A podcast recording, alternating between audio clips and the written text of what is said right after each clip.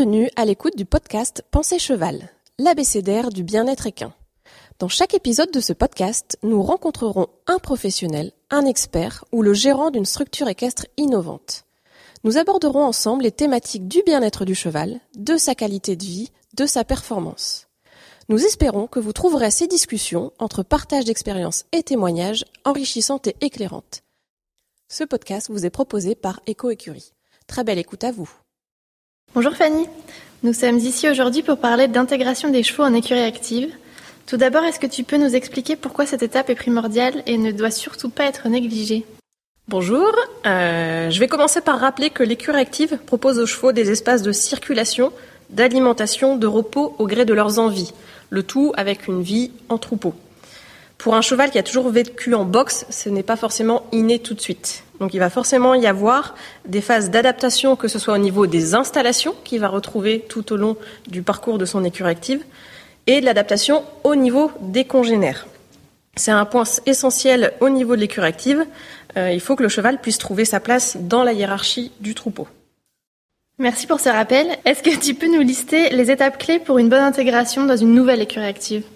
Il y a deux phases, vraiment, comme je disais avant. Il va y avoir euh, l'intégration dans le troupeau et l'intégration, l'adaptation aux automates. Au niveau du troupeau, il y a plusieurs possibilités euh, par rapport aux propriétaires. C'est d'intégrer les chevaux un à un, en fonction des arrivées, ou d'intégrer les chevaux en troupeau. Il faut savoir que l'intégration en troupeau va être un petit peu plus rapide. En effet, plus le troupeau est gros, plus l'intégration va être facile parce que plus il y aura de place dans la hiérarchie. C'est un peu comme nous, demain on arrive dans une nouvelle société, s'il y a 30 personnes, on va plus facilement se faire des amis que s'il y a déjà 3 personnes avec qui on n'a pas forcément des affinités. Pour les chevaux, c'est la même chose. Il y a des chevaux qui auront plus de facilité à s'intégrer dans le troupeau que d'autres. Il faut prendre le temps, il faut observer, il faut prendre le temps euh, d'observation euh, pour euh, laisser vraiment l'intégration se faire naturellement. Au niveau des automates, l'utilisation de tout ce qui va être mis en place pour la distribution d'alimentation, dans un premier temps, ce qu'on conseille, c'est vraiment de laisser tout le troupeau libre au niveau de l'ensemble de l'écurie, sans donner accès aux automates. Vraiment, on va ouvrir toutes les zones, on va mettre du foin partout, parce qu'on sait que l'alimentation, c'est vraiment le point essentiel et c'est ce qui peut générer du conflit si jamais il n'y a pas assez de points d'alimentation. Si on n'a pas assez de points de foin, on va créer de la frustration et forcément on va créer du conflit. Donc bien tout ouvrir, toutes les zones, mettre du foin un petit peu partout et laisser les chevaux s'acclimater, s'habituer et circuler librement sur l'ensemble de ces zones. Une fois que ce premier processus euh, s'est déroulé correctement, on va pouvoir commencer à désensibiliser les chevaux, soit au niveau des portes à sens unique, soit au niveau des automates. Les portes à sens unique, donc c'est purement mécanique, c'est des portes que les chevaux poussent avec le poitrail. Et pareil, en fonction des chevaux, vous avez des chevaux plus ou moins sensibles, donc ils vont euh, avoir besoin d'une désensibilisation au niveau des flancs, au niveau du ventre, euh, par rapport au toucher et au passage, au fait que la porte va venir frotter sur les flancs quand ils vont passer. Donc ça, comme je l'expliquais avant, il y a des chevaux, au bout de deux fois, ça sera assimilé. Il y a des chevaux qui vont demander un peu plus de temps et un travail de désensibilisation un peu plus important. Au niveau des automates, on va d'abord toujours travailler sur euh, la circulation. C'est-à-dire que dans l'automate, avant d'enclencher quoi que ce soit, on va vraiment apprendre au cheval à rentrer par l'entrée. Voilà, c'est logique et sortir par la sortie, c'est-à-dire vraiment créer un sens de circulation. Les premiers mouvements, ça va être je vais rentrer avec le cheval et ressortir par la porte, re-rentrer, ressortir, re-rentrer, ressortir, qui s'habitue vraiment à ce sens unique de circulation et surtout à pas prendre des mauvaises habitudes comme rester à la sortie pour attendre le copain ou revenir en sens inverse au niveau de l'automate. Voilà, prendre des mauvaises habitudes qui pourraient poser des soucis après. Une fois que cette circulation est bien assimilée, on va pouvoir commencer à enclencher l'automate. On a une petite télécommande Wi-Fi qui permet de passer l'automate en mode manuel, donc c'est très pratique. Je suis avec le cheval en licol, je vais rentrer dans l'automate, je vais pouvoir par exemple refermer les portes d'entrée. Le cheval assimile que derrière lui, des portes vont se refermer. Je vais ressortir, je vais rentrer dans l'automate, je vais refermer les portes, etc.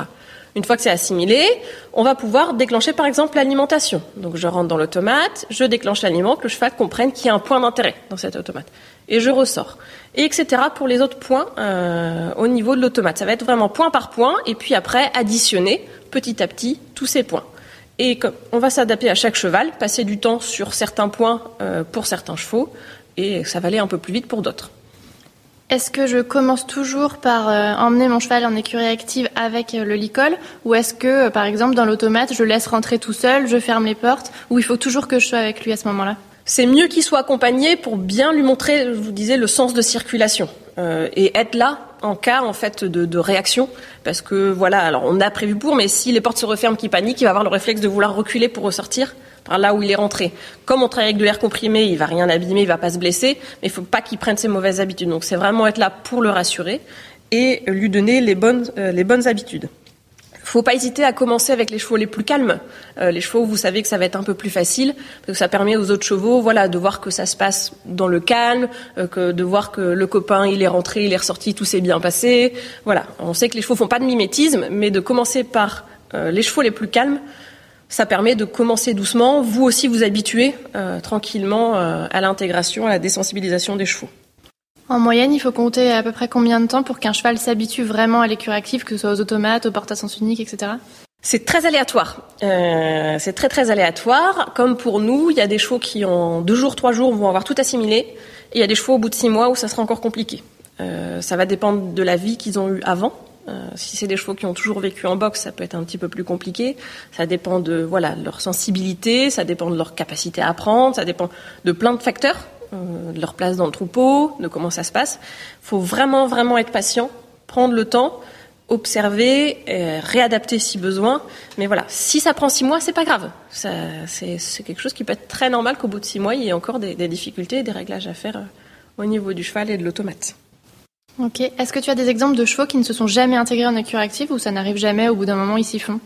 Alors c'est très très rare. Il y a eu quelques cas en Allemagne parce qu'il y a un petit peu plus de recul sur des chevaux qui vraiment ont passé toute leur vie en boxe, euh, toute leur vie en boxe, et le fait de se retrouver à devoir euh, vivre en troupeau avec des codes de vie en troupeau, ça se passe pas bien. Donc il y a certains chevaux qui sont déjà très vieux, qui n'ont jamais connu ces codes, cette vie euh, en troupeau, pour qui ça peut être compliqué. Mais voilà, c'est des cas très isolés et très rares.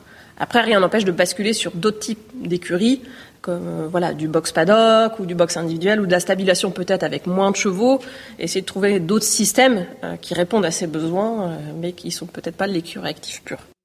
Et comment je gère le fait, par exemple, que le, un troupeau s'est bien intégré, sauf un individu? Est-ce que lui, du coup, je lui mets accès que aux zones de foin et du coup pas au DAC vu qu'il n'est pas habitué? Ou comment ça peut fonctionner? Alors comme le DAC c'est un accès libre, le cheval si il ne se sent pas d'utiliser l'automate vous allez le voir, il va pas rentrer dedans, hein, vu que c'est un accès libre. Euh, après, il y a toujours cette zone générale où tous les chevaux ont libre accès. Et grâce aux automates et aux portes de sélection, on peut créer des zones un peu VIP. Euh, donc, soit il passe par l'automate pour aller dans ces zones VIP. Et après, on a aussi ce qu'on appelle le chill out box. Donc là, c'est des zones vraiment de repos comme porte nom. Le cheval va passer juste vraiment une petite porte, un petit portail euh, sans contact. Et euh, une fois qu'il passe en fait ce portillon, euh, les portes se referment derrière lui et il sait qu'il est dans une zone où il va être tranquille. Donc le cheval assimile vraiment qu'une fois qu'il rentre dans cette zone, il n'y a pas d'autre cheval qui va pouvoir rentrer. Et du coup, il va pouvoir avoir son temps pour lui. Donc on peut y mettre un abri, on peut mettre du foin, du grain, de l'eau, tout ce qu'on veut, pour que le cheval, lui, puisse avoir son temps de de repos, euh, prendre du recul par rapport au troupeau. Il ressort de cette zone-là toujours avec une porte à sens unique, sur lequel il y a un petit capteur, du coup les portes d'entrée se réouvrent. Et voilà, le cheval va, pouvoir se dire, quand il va vouloir s'isoler, euh, être au calme, il peut accéder à cette zone euh, librement. Ok, très bien. Est-ce qu'il y a des typologies de chevaux qu'il ne faut surtout pas intégrer en écurie active? Alors, le premier qu'on peut penser, c'est les étalons c'est pas un non catégorique. C'est-à-dire que si demain vous avez un cheptel qui fonctionne déjà naturellement au prix avec un étalon et des juments, vous pouvez, voilà, c'est juste un déplacement de troupeau qui est déjà existant dans l'écurie active. Euh, après, si vous voulez pas avoir des poulains qui naissent et une croissance exponentielle de votre écurie active, il faut éviter de mettre des entiers. Euh, on va aussi éviter tout ce qui est euh, chevaux de commerce.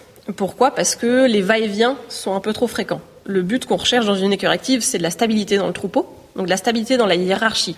Donc si constamment vous venez retirer et remettre des nouveaux chevaux, des nouveaux arrivants, vous allez euh, perturber cette stabilité, perturber cette hiérarchie constamment, et vous allez toujours avoir un troupeau qui va être en recherche de, stabilité et qui, voilà, potentiellement, voilà, ça sera jamais vraiment stable.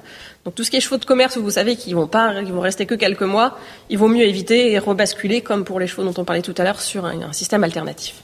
Est-ce que l'intégration des chevaux en écurie active peut euh, diminuer les troubles comportementaux qu'ils peuvent avoir, par exemple, dans leur vie euh, précédente au box donc il va y avoir plusieurs possibilités euh, de ce qui a été étudié. Il y a certains chevaux qui continuent à tiquer, souvent au niveau de la zone d'alimentation, mais beaucoup moins par rapport à ce qu'il faisait avant. Donc il garde un petit peu ce comportement euh, lié à voilà, l'alimentation, dès qu'il viennent tiquer au niveau de l'automate. Alors est-ce que c'est parce que c'est la seule zone qui ressemble le plus à une surface de boxe? Est-ce que c'est parce que l'aliment est là? Ça on sait pas trop. Mais par rapport au, témoignage des propriétaires d'écuries, euh, la fréquence est beaucoup moins importante. Et il y a des chevaux chez qui euh, les tiques disparaissent complètement. Par contre, à l'inverse, moi, je n'ai pas vu de témoignage de propriétaires qui me disaient que son cheval avait commencé à tiquer en intégrant l'écurie active. C'est l'inverse. Ça a tendance à diminuer ces tics de comportement, voire les faire disparaître. Ok, très bien. Donc on a compris qu'il fallait euh, un minimum de stabilité au sein de l'écurie pour que ça fonctionne. Euh, cependant, dans toutes les écuries, on voit euh, il y a arrivé des nouveaux chevaux, il y a des départs de, chevaux qui s'en vont. Est-ce que tu as des conseils pour gérer ces changements, les, nouvelles arrivées notamment en écurie active? Donc il y a un point très important au niveau des, des éléments qui constituent l'écurie active, c'est ce qu'on appelle le box d'intégration forcément, hein, quand un nouveau cheval arrive, on va pas le prendre, le jeter dans le troupeau en lui disant bonne chance, débrouille-toi, et euh, voilà, on verra ce que ça, ce que tu deviens. Euh, le box d'intégration, en fait, c'est un, un espace qui va lui être dédié, donc souvent sous forme d'un abri ou d'un petit box avec une partie euh, paddock stabilisée, qui va être au sein de l'écurie. Donc on peut le faire soit utiliser le dortoir existant avec de la barrière euh, amovible, c'est-à-dire on va lui créer dans le dortoir une petite zone de couchage moi, je préconise aussi toujours d'avoir en plus une petite zone en dehors du dortoir pour qu'il puisse avoir vue sur l'écurie, qu'il soit pas en fait enfermé dans le dortoir et coincé dans le dortoir. Le but, c'est qu'il puisse vraiment avoir une visualisation sur l'ensemble de l'écurie. Soit après, on peut au sein même euh, de la zone circulation générale, remettre un petit abri, type abri de pâture, pareil, avec une petite clôture amovible 3-5 mètres devant, pour que le cheval soit vraiment au milieu du troupeau. Petite astuce, je conseille toujours de travailler avec des barrières amovibles, c'est-à-dire que quand il n'y a pas de cheval en, intégration, vous pouvez démonter des barrières et ça vous fait un espace disponible supplémentaire. Ça ne fait pas un espace de perdu quand il n'y a pas de chevaux en intégration. Euh, autre petite astuce au niveau des box d'intégration, c'est de créer un point de contact. Souvent, moi je conseille de mettre par exemple un abreuvoir individuel à la limite de la clôture euh, pour que quand les chevaux du troupeau viennent boire, ça puisse créer un point de contact avec le cheval qui est en intégration et inversement. Dans le box d'intégration, euh, c'est très aléatoire aussi. Un cheval peut euh, passer deux jours et avoir trouvé sa place dans la hiérarchie, comme y rester qu'un jour ou trois semaines. Souvent, voilà, c'est pas une règle scientifique prouvée. Quand le troupeau s'intéresse plus au cheval qui est dans le box d'intégration, c'est qu'il a trouvé sa place. C'est-à-dire le délai, c'est-à-dire passe devant sans s'y intéresser, viennent plus renifler, viennent plus voilà chercher le contact. C'est que la place est trouvée et qu'on peut l'intégrer euh, tranquillement dans le troupeau tant qu'il y a du conflit, des chevaux qui viennent le voir, etc., c'est que c'est pas encore tout à fait trouvé. Donc il faut, il faut garder du temps. Pour les écuries de compétition où les chevaux partent euh, généralement un week-end euh, ou plus en concours, est-ce qu'il faut les réintégrer à chaque fois dans le box d'intégration? Est-ce qu'on peut les remettre directement dans le troupeau? Comment ça fonctionne? Alors, si c'est quelques jours comme ça de concours, c'est pas gênant du tout. Si vous n'avez pas intégré de nouveaux chevaux entre deux, c'est-à-dire il faut éviter d'intégrer des nouveaux chevaux quand l'ensemble du troupeau n'est pas présent. Euh, si je prends un cheval pour partir en concours et quand je reviens, le troupeau est le même, il va retrouver sa place au même endroit. Ça peut même être une semaine s'il est malade ou ce genre de choses. C'est pas gênant. Si entre, deux vous avez intégré des nouveaux éléments, forcément la hiérarchie a bougé et lui va devoir retrouver sa place dans cette structure euh, qui a bougé. Si après c'est vraiment, comme j'expliquais avant, quelque chose de très fréquent, euh, où le cheval passe plus de temps en dehors de l'écurie que dans l'écurie active, il faut éviter de le mettre au sein de l'écurie active. Dans la vie d'un troupeau, la, hiérarchie au sein du troupeau même peut changer. C'est-à-dire qu'au cours de, au cours d'une vie, le cheval de tête euh, devient euh, le, euh, on n'est plus le leader. Est-ce que ça, ça influe sur les relations? Est-ce que, en termes d'intégration, il faut, il faut changer quelque chose? Comment ça fonctionne quand la hiérarchie du troupeau change? Ce qui est très intéressant à voir au niveau de la hiérarchie, je fais un petit aparté pour revenir sur cette question-là, c'est que euh, on a eu le cas, par exemple, sur un troupeau qui vivait déjà au pré, donc euh, depuis plusieurs années, donc avec une hiérarchie très établie.